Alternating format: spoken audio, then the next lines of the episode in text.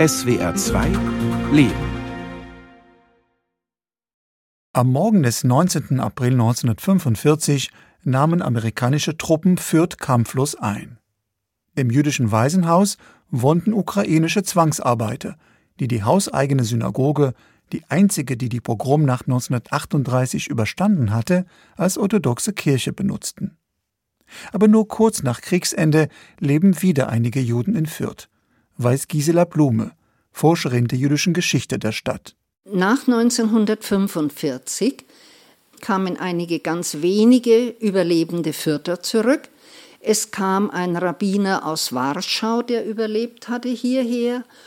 Und es kamen natürlich amerikanische Besatzungssoldaten, auch zum Teil jüdischer Religion. Die GIs halfen den Juden noch im Mai 1945, einen Betraum im Stadttheater herzustellen. Kurz danach feierten sie das jüdische Neujahrsfest im eigenen Bethaus, erzählt Gisela Blume. Die alle zusammen haben im Herbst, am Vorabend von Rosh Hashanah 1945, die Waisenhaus-Synagoge wieder eingeweiht. Davor war sie notdürftig hergerichtet worden. Es war wohl Militärrabbiner Abraham Spiro, der den Hinweis auf die versteckten Torarollen bekam, sagt der ehemalige Fürther Rabbiner David Geballe. Die Version, die mir erzählt wurde von mehreren älteren Gemeindemitgliedern, die es aber auch aus zweiter Hand nur haben, war folgende dass einer deutschen jungen Frau, die Hausmädchen war in einem jüdischen Haushalt, also der man vertraut hat, soll gesagt worden sein, dort und dort sind die Tore vergraben. Nach der Befreiung es dann so war, dass diese Frau hat gefragt, ob es hier einen Juden unter den Soldaten gibt und dort auch ein Militärrabbiner auch dabei war mit und dem dann gesagt wurde, dort und dort sind Torarollen vergraben. Die Geschichte der Torarollen ist mit zwei Namen eng verbunden. Rabbiner David Spiro hatte das Warschauer Ghetto und den Todesmarsch ins KZ Dachau überlebt wo er seinen Bruder Abraham Spiro traf, einen amerikanischen Militärrabbiner. Soweit ich weiß, ist diese Torrolle auf jeden Fall von dem Bruder von Rav Spiro besorgt worden. Die Waisenschulsynagoge in Fürth blieb dank Rabbiner David Spiro auch nach der Auswanderung der Shoah-Überlebenden aktiv. 1967 wurde das Bethaus nach einer grundlegenden Renovierung eingeweiht und eine neue Torerrolle eingeführt, diese wurde in Israel geschrieben. Aus Israel stammte auch der Marmorblock der Bima, des kleinen Podestes, von dem aus die Tora während des Gottesdienstes verlesen wird. Expertin Gisela Blume. Man wollte nicht, dass die Tora von deutschem Boden gelesen wird, nach dem, was geschehen war, und hat aus Israel Steinplatten herangeschafft und die wurden unterhalb der Bima eingebaut. Wurden in diesem Hohlraum unter dem Podest 1938 auch die Torarollen versteckt? Und falls die Torarollen, wenn es 21 waren oder auch 30, mit silbernem Gerät dazu, das heißt mit den Rimonim, den Glöckchen aufsetzen, das braucht ja einen gewissen Stauraum. Und dieser Stauraum könnte eventuell unter der Bima gewesen sein, also unter diesem Vorlesepodest, auf dem die Torah dann verlesen wird im Gottesdienst. Rabbiner David Geballe hörte einige Geschichten über das Versteck. Also der eine Version sagt, dass sie im Hof vom Weißenhaus vergraben waren. Einer hat mal gesagt, im alten Friedhof. Die andere sagt, es ist im alten jüdischen Krankenhaus, also was heute auch ein Wohnhaus ist. Kurz vor Rabbiner Geballes Amtseintritt überstanden diese Torarollen durch ein Wunder eine neue Katastrophe. Im September 2010, am höchsten jüdischen Feiertag Yom Kippur, brannte es in dieser Synagoge. Eine der Kerzen, die aus Anlass des Festes während der Nacht angezündet blieben, löste den Brand aus. Die Vertäfelung im Eingangsbereich der Synagoge stand in Flammen. Diese hatten bereits die Wände stark verrußt, den zentralen Sicherungskasten verschmort und Glasscheiben zum Bersten gebracht. Rabbiner David Geballe. Bei den letzten Schritten der Renovierung, wo ich hier dazu gekommen bin, waren die Torerollen oben auf der Frauenempore, hinten die ganze Wand sind Schränke dort und dort waren alle alten, unbrauchbaren in dem Moment Torerollen aufbewahrt. Das Einzige, was war, dass teilweise von der Rauchentwicklung die Toramentel, also die Samt- äh, oder anderen Stoffeinhüllung, weggeschmissen werden mussten, weil sie so vom Rauchgeruch her durchzogen waren, dass man nicht innerhalb von drei Metern stehen konnte, ohne das sofort in der Nase zu haben. Nämlich den Gestank. Rabbiner Geballe stellt den Kontakt zum Retter der Torarollen Leonard Wien aus Miami her. Der jüdisch-amerikanische Unternehmer ist sofort bereit, darüber zu sprechen. Leonard Wien wurde 1946 in den USA geboren, wie auch schon seine Eltern. The story is that uh, my parents apparently uh, celebrated the end of World War II. Uh, Meine Eltern feierten offensichtlich das Ende des Zweiten Weltkriegs, genauer gesagt den Tag der Kapitulation Japans, indem sie mir mein Leben schenkten. Ich wurde nämlich neun Monate später geboren. In der Zeit, in der ich aufwuchs, war der Holocaust sehr präsent in unserem Leben. Wir erfuhren in den ersten Jahren nach Kriegsende viel über die Shoah, die daher 1955 viel schlimmer erschien als 1945. Leonard Wien wuchs in einer wohlhabenden Familie in Miami auf. Aber dies ersparte ihm den Judenhass nicht. Ich besuchte eine Privatschule in Miami, die eine Judenquote eingeführt hatte. Im Gymnasium wurde ich oft geschlagen und erhielt den Spitznamen Stern, einen offensichtlich antisemitischen Namen.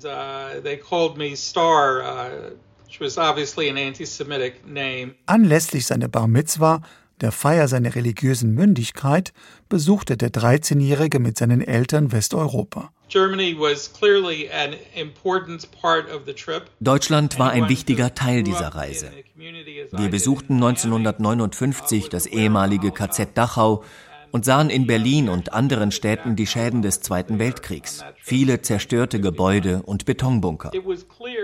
Es war klar, dass die Nazis nur kurz zuvor geschlagen waren. Das hinderte meine Eltern nicht daran, Deutschland zu besuchen. Andererseits kauften sie niemals deutsche Autos. Leonard Wiens langjähriger Einsatz für Juden überall, der Jahre später mit seinem Tora-Projekt seinen Höhepunkt erreichen sollte, begann für ihn ausgerechnet im israelisch-arabischen Oktoberkrieg von 1973. I think I was 26 when the war broke out. Während des Kriegs besuchte ich eine Versammlung in der Jüdischen Föderation in Miami, bei der 100 Teilnehmer 6 Millionen Dollar für Israel spendeten. Ich begriff auf einmal, wie wichtig Israel für meine Gemeinde war. Und so nahm ich 100 Tage nach Kriegsende an einer Reise der jüdischen philanthropischen Dachorganisation United Jewish Appeal nach Israel teil. Zum Programm gehörte ein Besuch an den Grenzen.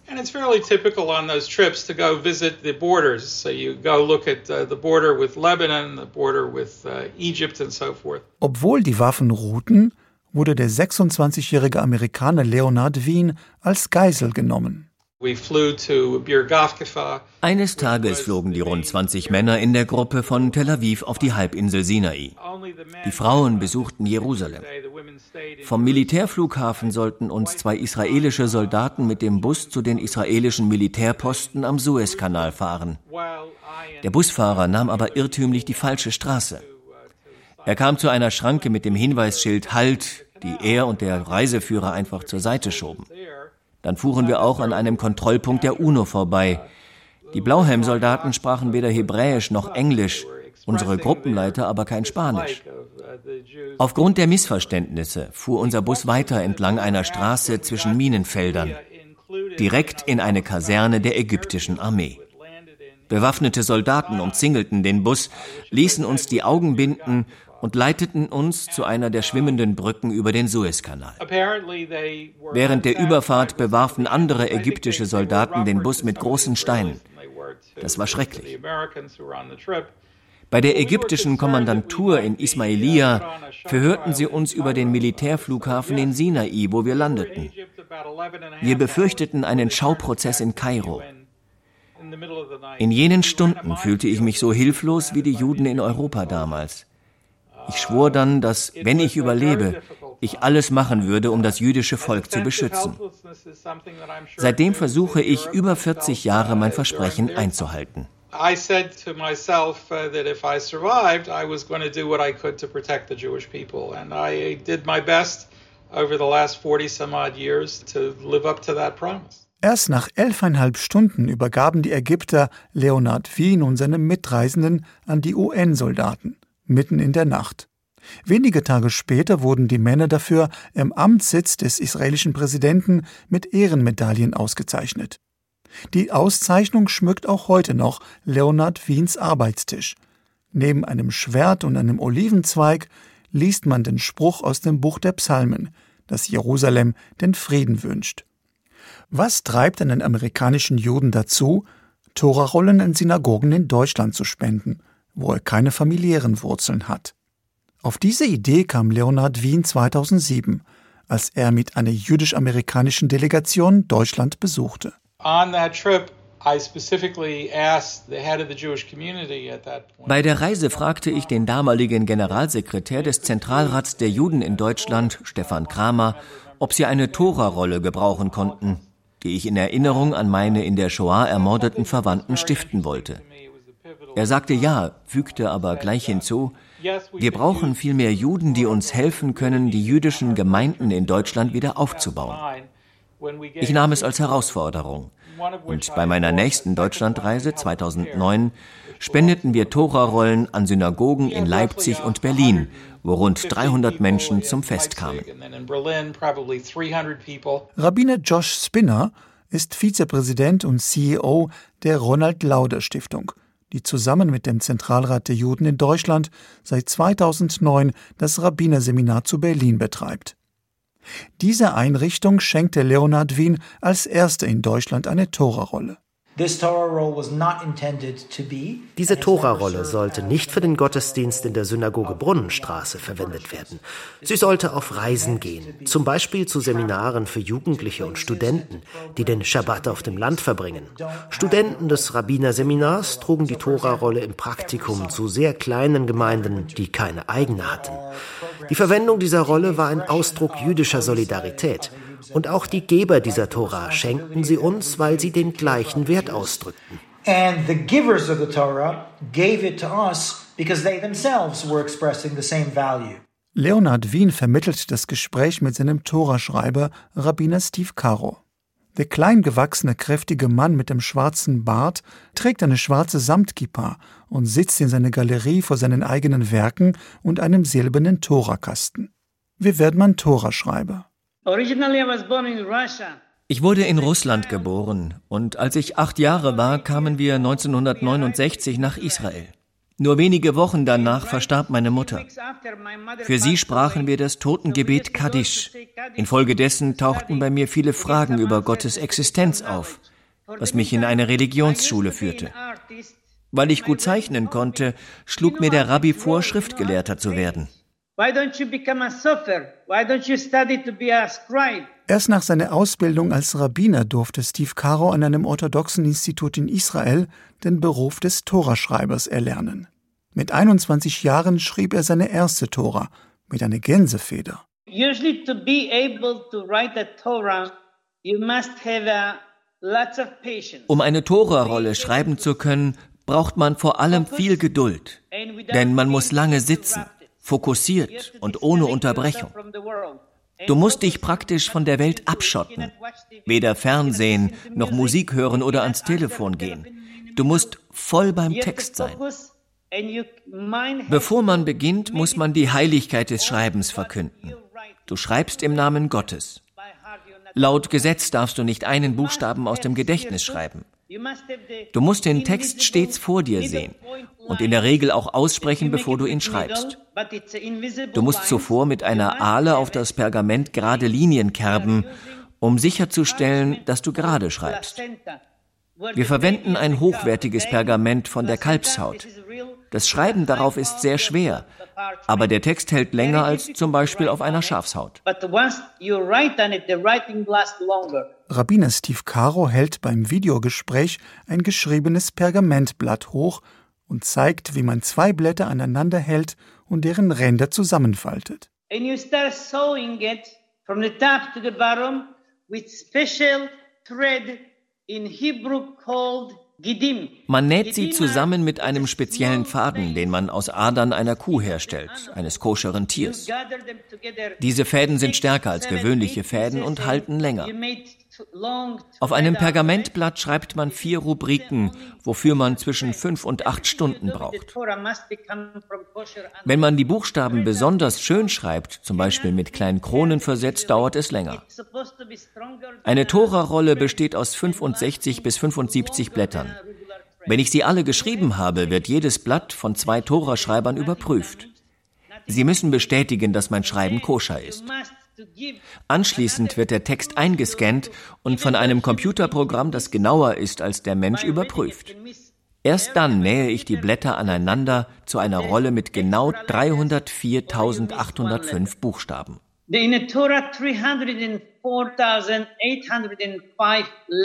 Zum Schluss wird die Pergamentrolle von jeder Seite an einem Holzstab eingenäht, einem sogenannten Ezraim, hebräisch für Baum des Lebens. Eleganter ist eine hölzerne Kiste mit einem silbernen Mantel. Rabbi Karo präsentiert stolz eine, die er selbst entwarf. Das Schreiben einer Tora vergleicht er mit einem Marathonlauf. Als Schreiber wird man in der Regel beauftragt, eine Tora innerhalb von 14 Monaten zu schreiben. Bei mir dauert es bis zu 16 Monate, weil ich auch andere Verpflichtungen habe. Ich muss jeweils fünf, sechs Stunden schreiben, ohne aufzustehen. Jeden Tag, bevor ich beginne, tauche ich dreimal im Ritualbad Mikwe unter. In Miami Beach, wo ich wohne, kann ich das im Ozean tun. Das hält den Körper und den Geist rein. Ich weiß, es ist ziemlich ungewöhnlich in der jüdischen Welt über Meditation zu sprechen, aber ich meditiere, damit meine Gedanken nicht zu zerstreut sind. Ich praktiziere es, um zu mir zu kommen. Karos Auftraggeber Leonard Wien sitzt in seinem heimischen Büro in Miami. Auf der Kommode hinter ihm entdecke ich einen Schofar, ein Widerhorn. Ob er im Gottesdienst hineinbläst? Meine Frage führt ihn zu seinem Tora-Projekt in Deutschland. Behind the shofar is a uh, hinter dem Schofar steht die Chanukia, ein neunarmiger Leuchter. Diesen schenkte man mir in Berlin 2013, nachdem ich der jüdischen Gemeinde eine Toraschrift spendete. Am ersten Tag des Chanukka-Fests am Brandenburger Tor, im Regen vor 1000 Menschen. Der Leuchter sollte mich an dieses umwerfende Ereignis erinnern. Leonhard Wiens Weg ins bayerische Fürth begann in Berlin am 15. Jubiläum der orthodoxen Chabad-Bewegung.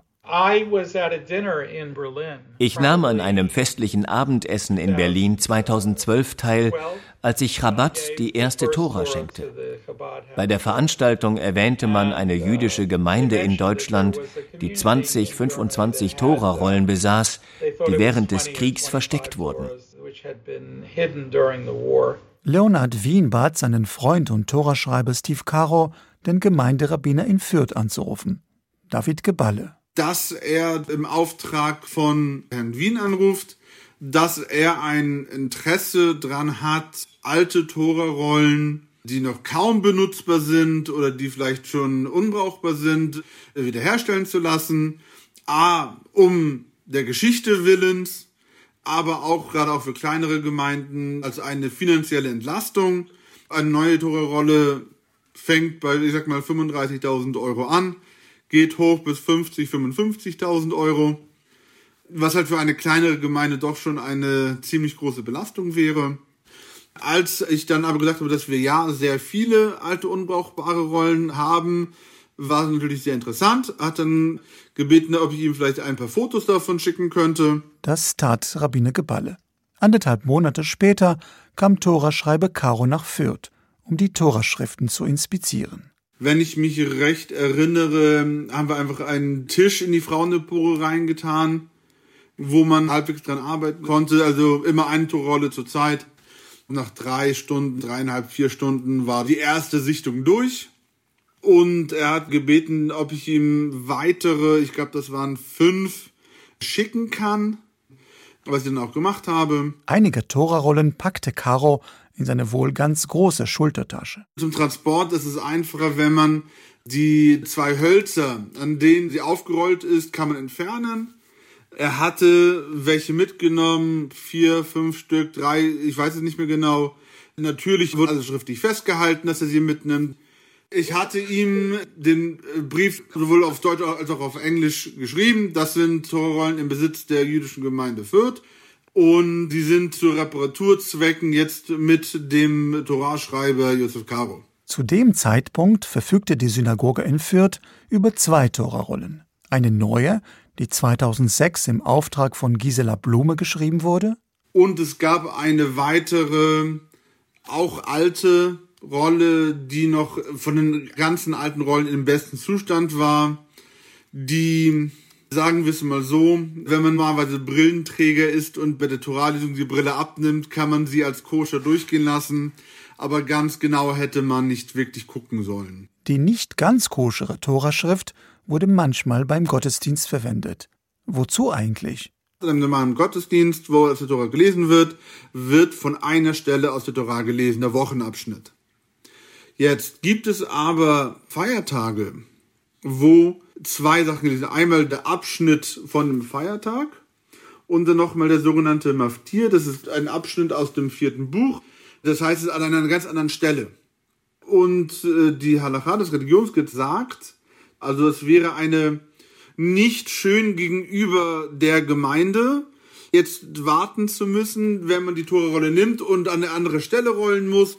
Das wäre nicht ehrenvoll für die Gemeinde.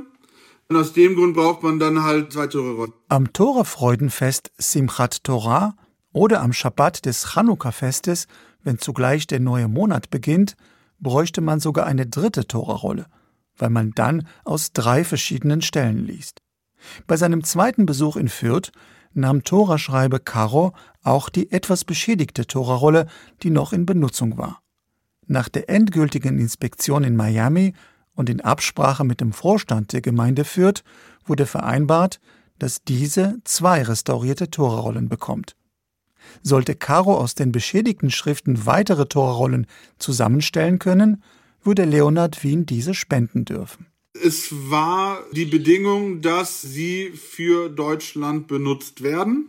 Eine der Bedingungen war, dass es nicht an eine Gemeinde geht, die liberal ist.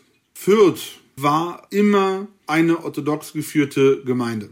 Immer. Fürth wurde nicht umsonst das Jerusalem von Franken genannt. Am 2. Dezember 2013 feierte die israelitische Kultusgemeinde Fürth die Einführung der beiden koscheren Torarollen.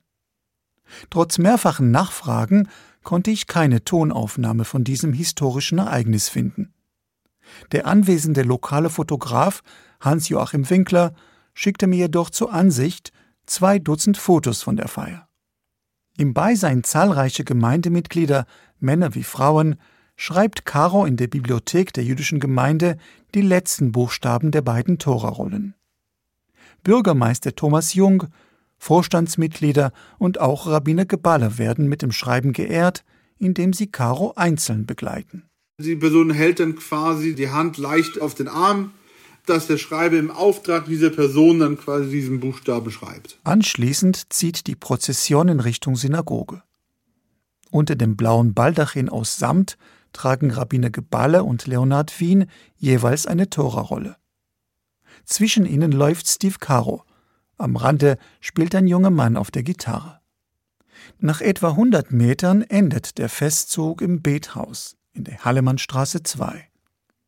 Diese trägt den Namen von Isaac Hallemann, des Leiters des jüdischen Waisenhauses, der auch diese beiden Torarollen in der Nazizeit vor der Vernichtung bewahren konnte.